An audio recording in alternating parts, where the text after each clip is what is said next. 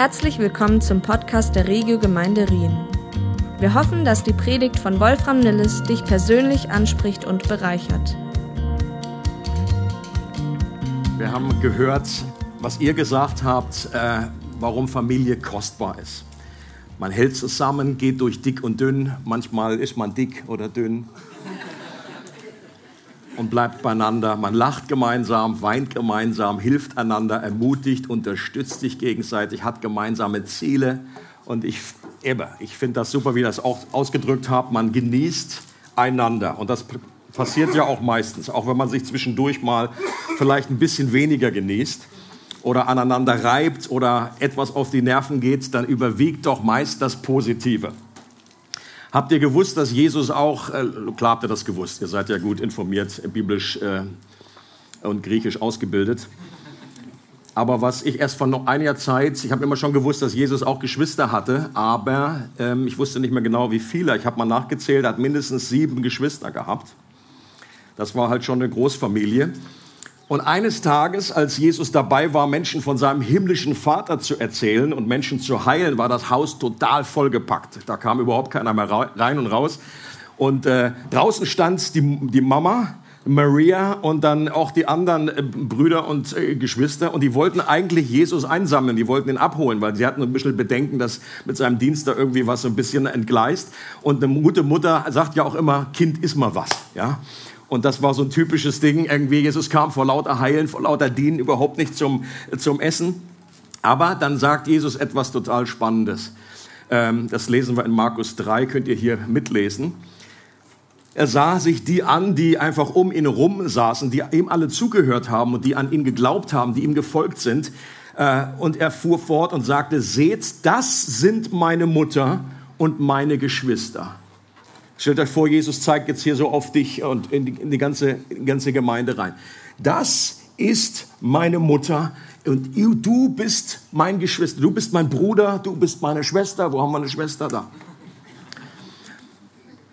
Und Jesus hat damit nicht seine eigene Familie verunehrt oder klein gemacht. Er wollte allerdings deutlich machen, dass es noch eine andere Art von Familie gibt, die noch verbundener, noch kostbarer ist als die irdische Familie. Das kann man sich ja fast nicht vorstellen, weil das ist schon so kostbar. Was machen Leute nicht alles, um einfach ihre Familie wiederzusehen? Was ist das für Drama, wenn man einfach auseinandergerissen wird? Viele, die gefloh geflohen sind oder wo dann andere erst Jahre später nachreisen können.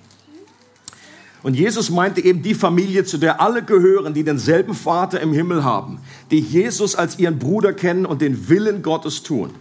Oder wie es in der Parallelstelle heißt, die das Wort Gottes hören und tun. Und unsere irdischen Familien sind ein Abbild das auf ein noch größeres Geheimnis, eine noch tiefere Realität hinweist. Gottes Familie. Und ich finde das einfach unglaublich spannend. Ähm, eine Familie, die in alle Ewigkeit bestehen wird und zu der auch alle gehören können, die vielleicht keine oder eine sehr zerbrochene Familie hier auf dieser Erde gehabt haben. Da gibt es viele, die verbinden mit Familie nicht so viel Tolles. Aber wie genial ist das, dass Gott einfach anbietet, eine neue Familie eben auch zu bekommen. Und Jesus betet kurz vor seinem Tod für diese weltweite geistliche Familie, weil Jesus dafür gestorben ist, damit diese Familie entstehen kann. Lesen wir mal diesen Abschnitt jetzt von Johannes 17. Das ist einer der seltenen Momente, wo wir Einblick bekommen in das, was Jesus gebetet hat. Ich glaube, du hast nur, äh, gut, das Vaterunser, das war jetzt nicht sein, das war einfach eine Art wie Mustergebet. Und dann im, im Garten Gethsemane betet einfach Jesus nur kurz. Äh, aber eben so ein richtiges Gebet finden wir eigentlich nur an dieser Stelle. Und das ist so spannend, was Jesus hier betet. Er sagt, ich bete aber, er betet zu seinem Vater im Himmel. Ich bete aber nicht nur für sie, das heißt für die Jünger, die um ihn rum waren, sondern auch für die Menschen, die auf ihr Wort hin an mich glauben werden. Da sind, bist du und ich sind hier mit eingeschlossen. Wir gehören, wir sind in dieser Reihenfolge, in dieser Stabübergabe. Wenn du an Jesus glaubst, dann geht das direkt zurück auf einen der Apostel, die damals mit Jesus zusammen waren. Die haben das jemandem erzählt, der hat es jemandem erzählt, der ist zum Glauben gekommen, der hat es jemandem erzählt. Das ist, das ist gewaltig. Du sitzt hier, weil andere Menschen dir von ihrem Glauben erzählt haben. Und, äh, und wir hoffen, dass auch andere noch dazukommen, denen wir wiederum vom Glauben erzählen. Jesus sagt, ich bete darum, dass sie alle eins sind. Sie in uns, so wie du, Vater, in mir bist und ich in dir bin. Dann wird die Welt glauben, dass du mich gesandt hast. Die Herrlichkeit, die du mir gegeben hast, habe ich nun auch ihnen gegeben, damit sie eins sind, so wie wir eins sind. Ich in ihnen und du in mir. So sollen sie zur völligen Einheit gelangen, damit die Welt erkennt, dass du mich gesandt hast und dass sie von dir geliebt sind, wie ich von dir geliebt bin. Also Jesus sagt einerseits hier, dass er betet für dich und er betet für mich. Was ist das für ein unglaubliches Vorrecht zu wissen? Jesus hat damals schon für uns gebetet. Und er tut das auch heute noch. Das heißt, am zu Rechten der Majestät ist, ist Jesus der hohe Priester. Er betet für mich. Er betet für dich. Und wenn du noch nicht dazugehörst zu denen, die, denen der Glaube weitergegeben wurdest, dann kannst du auch zu dieser geistlichen Familie dazustoßen und gehörst auch zu denen, für die Jesus damals schon vor 2000 Jahren gebetet hat. Was Jesus auch tut, ist, er betet für Einheit. Und das ist eines der zentralen Themen hier in diesem Abschnitt. Eine Einheit, die zwischen Jesus und dem Vater besteht. So wie du Vater in mir bist und ich in dir, so sollen auch sie in uns eins sein, mit uns verbunden sein. Und auch das ist ein unglaublich großes Geheimnis. Ich wünschte, dass ich das mehr noch verstehen könnte. Ich wünschte, dass wir das alles noch mehr ergreifen können, was Jesus hier betet. Jesus betet dafür, dass wir mit diesem Tanz der, dieser Dreieinigkeit, dieser Urfamilie, dass Gott schon seit Ewigkeiten besteht, aus Vater, aus Sohn, aus Heiligen Geist. Gott war schon immer eine Familie. Gott war schon immer Gemeinschaft und hat nicht, das hat, war nicht erst äh, gekommen, als Gott was geschaffen hat. Und das, was, was Gottes Herz ist, dass er einfach diese Gemeinschaft, diese Familie öffnen wollte, damit du und ich mit dabei sein können, damit wir mit hineingenommen werden in diesen Tanz der Dreieinigkeit, diesen Tanz der Liebe, den Tanz der Wertschätzung. Und Jesus betet genau dafür, dass wir diese Realität erleben. Und was uns eins macht, ist Gottes Herrlichkeit. Das ist so ein interessanter Begriff, Jesus sagt, die Herrlichkeit, Vater, die du mir gegeben hast, die habe ich nun auch ihnen gegeben, damit sie eins sind, so wie wir eins sind. Was ist mit dieser Herrlichkeit gemeint? Was bedeutet das? Also wir sagen ja oft, wenn wir was Wunderschönes sehen, boah, das ist herrlich, herrliches Wetter. Ein herrliches Fußballspiel. Ein herrlicher Sonnenuntergang. Ein herrliches Gesicht. Und ich glaube, mit dieser Herrlichkeit, was Jesus hier meint, ich glaube, dass er die Offenbarung von Gottes Wesen meint, die durch das Leben von Jesus zum Ausdruck gekommen sind. Jesus sagt an einer Stelle, wer mich sieht, der sieht den Vater, der schaut direkt dem Vater ins Gesicht. So wie Jesus geredet hat, was er getan hat, war genau ein Ausdruck von Gottes Herrlichkeit, von seinem Wesen. Und Gott Jesus gibt uns seinen Geist, damit wir diese Herrlichkeit heute auch immer mehr erkennen können. Und dieser eine Geist der Herrlichkeit verbindet uns in dieser göttlichen Familie. Ich habe schon öfter mal gesagt, in so wenn es um dieses Thema geht, wir sagen ja oft so im, im deutschsprachigen, Blut ist dicker als Wasser. Schon mal gehört den Ausdruck? Blut ist dicker als Wasser. Das bedeutet, wenn man einfach in der, einfach, wenn man verwandt ist miteinander, wenn man Familie ist, dann ist das einfach, das verschweißt so zusammen, das macht es einfach, bringt so eine Einheit mit sich, dass das einfach fast nicht in normalen anderen Beziehungen irgendwie äh, abbildbar ist.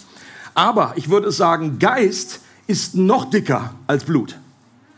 Okay? Also diese Verbindung, Jesus sagt, diese Einheit durch den Heiligen Geist, die ist noch stabiler, die ist noch fester, noch tiefer, als das normale Familienbeziehung ist.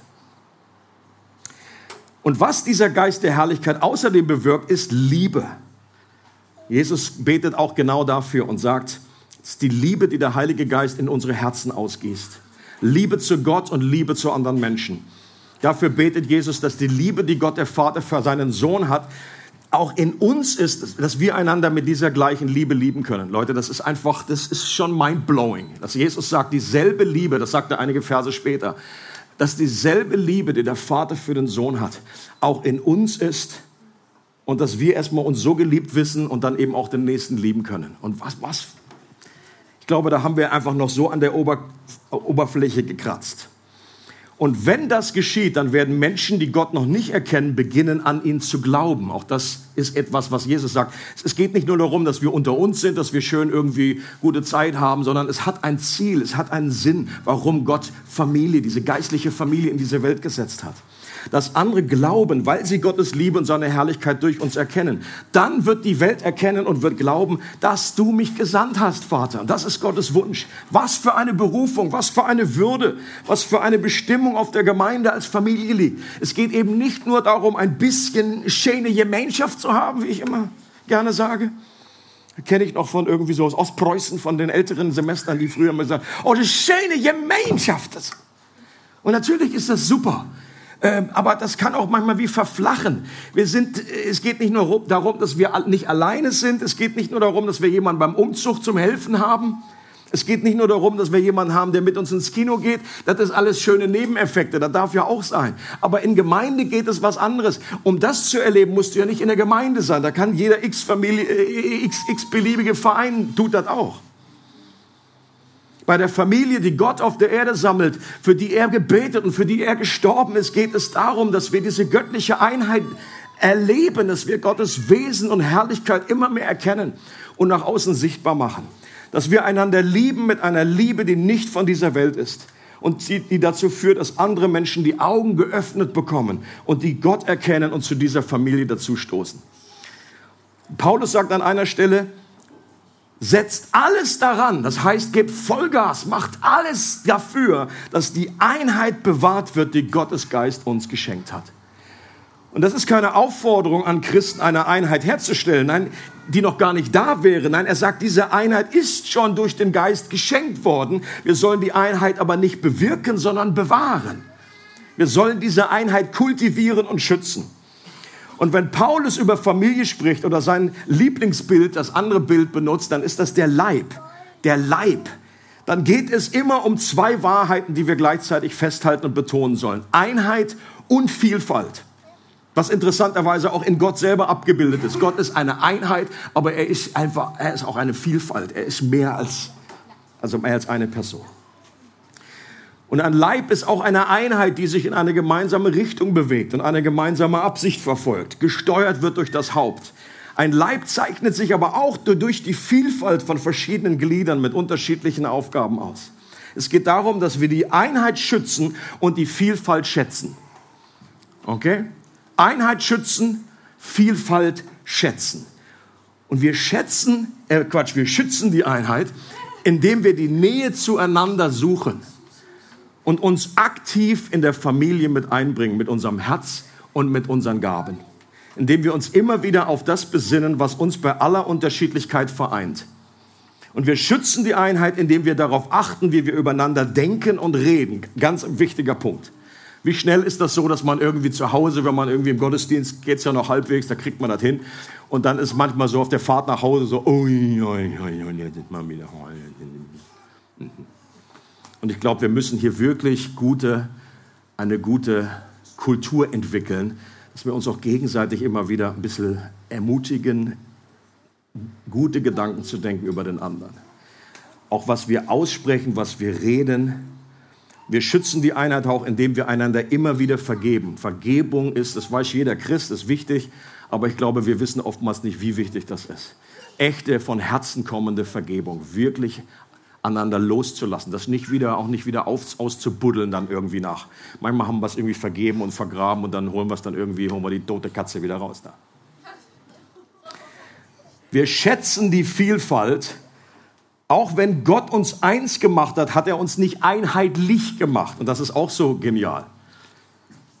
Wenn es um das Thema Begabungen geht, dann neigen einige dazu, sich minderwertig zu fühlen und zum Selbstmitleid äh, irgendwie, äh, es ist ihre, ihre Versuchung. Sie sagen vielleicht, ich bin nur Fuß, wäre ich doch Hand, dann könnte ich viel mehr wuppen. Wenn das Ohr sagt, wäre ich nur Auge, dann könnte ich wenigstens was sehen. Jetzt kann ich immer nur was hören. Ich kann nur Töne, Töne hören. Tatsache ist, dass diese Vielfalt nötig ist, damit es einen Leib gibt. Gott selbst hat unseren menschlichen Körper so designt und er hat auch den Leib Jesus so designt. Und wer mit seinen Gaben und Aufgaben nicht zufrieden ist, der stellt letztendlich die Weisheit Gottes in Frage und sagt, Gott, du hast da was falsch gemacht. Du hast mich übersehen. Und Paulus vergewissert dich und mich und sagt, Gott macht keine Fehler. Er weiß ganz genau, was er tut. Und wenn wir Gott wirklich vertrauen, dann bekommen wir hier innerlich zur Ruhe und versöhnen uns mit dem Beitrag, den wir übernehmen. Und es geht um das Ganze und nicht nur um, um uns selber. Ein Körper lebt davon, dass es ein geniales Zusammenspiel gibt, dass die unterschiedlichen Teile sich ergänzen. Wenn der, Paulus sagt ja, wenn der ganze Körper nur eine Sache wäre, oder sagt zum Beispiel nur Auge wäre, dann wäre das nicht der Leib Christi, sondern sähe vielleicht so aus. Den kennt er den noch? Oder gab es den nur, als ich jung war? Das ist Glotzkowski. Und das Mike oder Kowalski. Und das ist nicht der Leib Jesu. Das ist eine, eine Abweichung. Andere dagegen fühlen sich nicht minderwertig, sondern neigen dazu, sich überlegen zu fühlen. Nur weil, es, weil du sichtbarer bist, bedeutet das nicht, dass du irgendwie, dass deine Gabe, deine Aufgabe wichtiger ist. Die meisten Dienste in einer Gemeinde laufen im Verborgenen, sind nicht sichtbar, sind aber genauso wichtig für den gesamten Leib. Nur weil deine Gabe vielleicht nicht so spektakulär ist, heißt das nicht, dass Gott weniger durch dich wirkt. Und das ist so gut zu wissen, dass Gott die Vielfalt liebt. Jeder von uns hat ein einmaliges Gabenprofil, das niemand anderes hat. Jeder von uns passt an eine Stelle des göttlichen Puzzles, wo nur wir reinpassen. Hast du gewusst? Hast du gewusst, dass niemand besser ist darin, du zu sein, als du selber? Okay, niemand ist besser. Hier vorne, hier, da hinten, Mittelfeld, älteren Semester. Niemand ist so gut darin, du zu sein, wie du selber. Lasst uns einfach das in Anspruch nehmen. Lasst uns das glauben. Wie viel, wie viel Stress, Leid, Vergleichen untereinander, Druck, Minderwertigkeitsgefühle, Überlegenheitsgefühle würden wir uns dadurch ersparen. Und ein letzter Gedanke ist, zur Vielfalt gehören auch die unterschiedlichen Generationen, Altersstufen in einer Gemeinde. Ich meine, ihr habt wahrscheinlich mitbekommen, es gibt einen gewissen demografischen Wandel bei uns in der Church. Habt ihr mitbekommen? Also wir haben im Moment einen, zum Beispiel einen großen Babyboom. Und ich freue mich persönlich sehr, sehr darüber, dass da einfach das wächst und gedeiht und ich komme auch innerlich gar nicht mehr hinterher, denke manchmal, okay, darf, durfte ich das schon sagen? Ist das noch geheim? Oder darf ich, äh, das bei meinem eigenen Sohn und Schwiegertochter wusste ich nicht genau, ob es jetzt sagen darf. Und habe ich schon irgendwie äh, Glückwünsche von anderen bekommen, von unserem Nachbarn, weil ich nicht auf Instagram unterwegs bin. Aber hey, Joshi hat es da schon irgendwie schon das äh, Ultraschallbild schon, äh, Nilles Junior schon gezeigt. Allen. Also wir haben Babyboom und wir haben gleichzeitig, bedeutet das eben, alle, das bedeutet, dass, dass ich eben auch, ich werde jetzt irgendwie mehr und mehr als Opa angesprochen. Und das ist auch nicht so einfach. Ich habe gesagt, wie ist das geschehen? Was ist da passiert? Dabei fühle ich mich noch innerlich wie 31 oder 33 ist so die Jesus die Jesuszahl, die perfekt, das perfekte Alter. Und ich weiß tatsächlich nicht, was passiert ist. Ähm, so, und ab, gleichzeitig, und das ist super genial, aber gleichzeitig bringt das eben auch Herausforderungen, das bringt Veränderungen mit sich. Dass wir, wir müssen wie neu, äh, neu denken, neu anpassen. Dann früher, es gab Zeiten, wo, äh, wo wir einfach unterschiedliche Altersstufen und dann gab es einfach mehr Jugendliche, mehr Teenager, hatten wir damals mal 20 Teenager und es, einfach, es verschiebt sich hin und her. Und es wird immer so sein, dass manche Altersstufen stärker vertreten sind als andere. Und gleichzeitig ähm, ist es unser Wunsch, dass sich alle Generationen in unserer Gemeinde vertreten fühlen dass sich alle Generationen als gebraucht fühlen und wissen, jawohl, genau wie in einer normalen Familie ist das so, dass man einfach, man hat nicht immer die gleiche Anzahl und manchmal ist dieser Trupp einfach stärker ausgeprägt als der, aber dass man dann einfach trotzdem weiß, wie in einer normalen Familie, hey, wir brauchen einander, wir lernen voneinander, wir dienen einander, wir brauchen Oma, Opa, wir brauchen normal Vater, Mutter, wir brauchen Teenager, wir brauchen die, die Kinder und die ganz kleinen Kinder. Und das ist unser Wunsch. Wir waren auch gerade in letzter Zeit, haben wir etwas äh, mehr einfach Gespräche gehabt zu diesem Thema, wo wir gesagt haben, Mensch, das möchten wir auch besser machen. Das möchten wir noch mehr auf dem Schirm haben, dass man die unterschiedlichen Generationen, dass wirklich jeder weiß, dass er einen Beitrag zu leisten hat, dass er sich wertgeschätzt fühlt und dass er weiß, dass er in Gottes Familie aufgenommen ist. Und das wünsche ich mir von Herzen, dass wir einfach dies einfach erkennen, was Gottes Familie bedeutet, dass wir das ausleben und Leute eine Welt draußen. Ich glaube, wenn sie das wirklich erkennen, wenn sie, das ist, Jesus sagt ja, das ist das evangelistische Tool Nummer eins. Er sagt, an der Liebe untereinander wird die Welt erkennen, dass ihr meine Jünger seid. Und wenn wir das richtig gut hinbekommen, ich glaube, dann rennen uns Leute auch die Bude ein. Ich glaube, gerade in diesen Zeiten, wo so viele Leute einsam, Einsamkeit ist eines der größten äh, äh, Knockout-Points oder einfach der größten, auch, auch äh, was zu den meisten Köp vielen körperlichen äh, Krankheiten führt. Ähm, gerade nach der ganzen Corona-Geschichte auch. Leute werden immer einfach, sie sind zwar vernetzter wie, wie, wie noch nie zuvor in der Welt, aber gleichzeitig unwahrscheinlich einsam. Und hier haben wir so etwas Geniales anzubieten äh, von Gott her. Ähm, ich möchte gerne schließen mit einem kleinen Gebet, ein Bekenntnis, was wir zusammen beten können.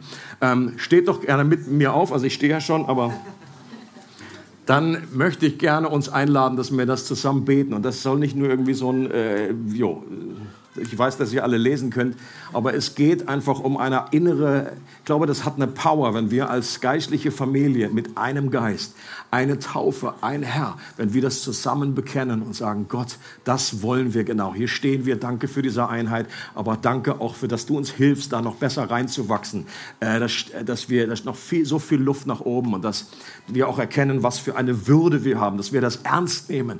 Ich habe, äh, es geht um Gottes Sache, es geht um seinen Namen. Wir können seinen Namen ehren oder auch verunehren. Wir können seinen Namen unterstreichen oder durchstreichen. Manchmal liegt das sehr dicht beieinander. Und äh, das ist einfach so eine, eine starke Gabe, die Gott uns geschenkt hat. Also, let's go. Danke, Jesus, dass ich zu deiner Familie gehören darf. Danke, dass du dafür gestorben und auch für mich gebetet hast. Ich will alles daran setzen, die Einheit zu bewahren, die du uns geschenkt hast. Durch deine Liebe will ich den Nächsten höher achten als mich selbst und mit deiner Kraft immer wieder vergeben. Ich will die Einheit schützen und die Vielfalt schätzen. Ich danke dir für die Gaben, mit denen du mich beschenkt hast. Hilf mir dabei, sie zur Auferbauung der Gemeinde und zu deiner Ehre einzusetzen. Amen. Ich glaube, Gott freut sich über unser gemeinsamen Ausdruck des Glaubens und die Engel im Himmel stehen Spalier und freuen sich, weil sie das Wunder mehr erkennen als wir, glaube ich, was the family of God bedeutet auf dieser Erde. Amen to that. Es freut uns, dass du heute zugehört hast. Für weitere Predigten, Informationen und Events besuche unsere Gemeindewebseite www.regiogemeinde.ch.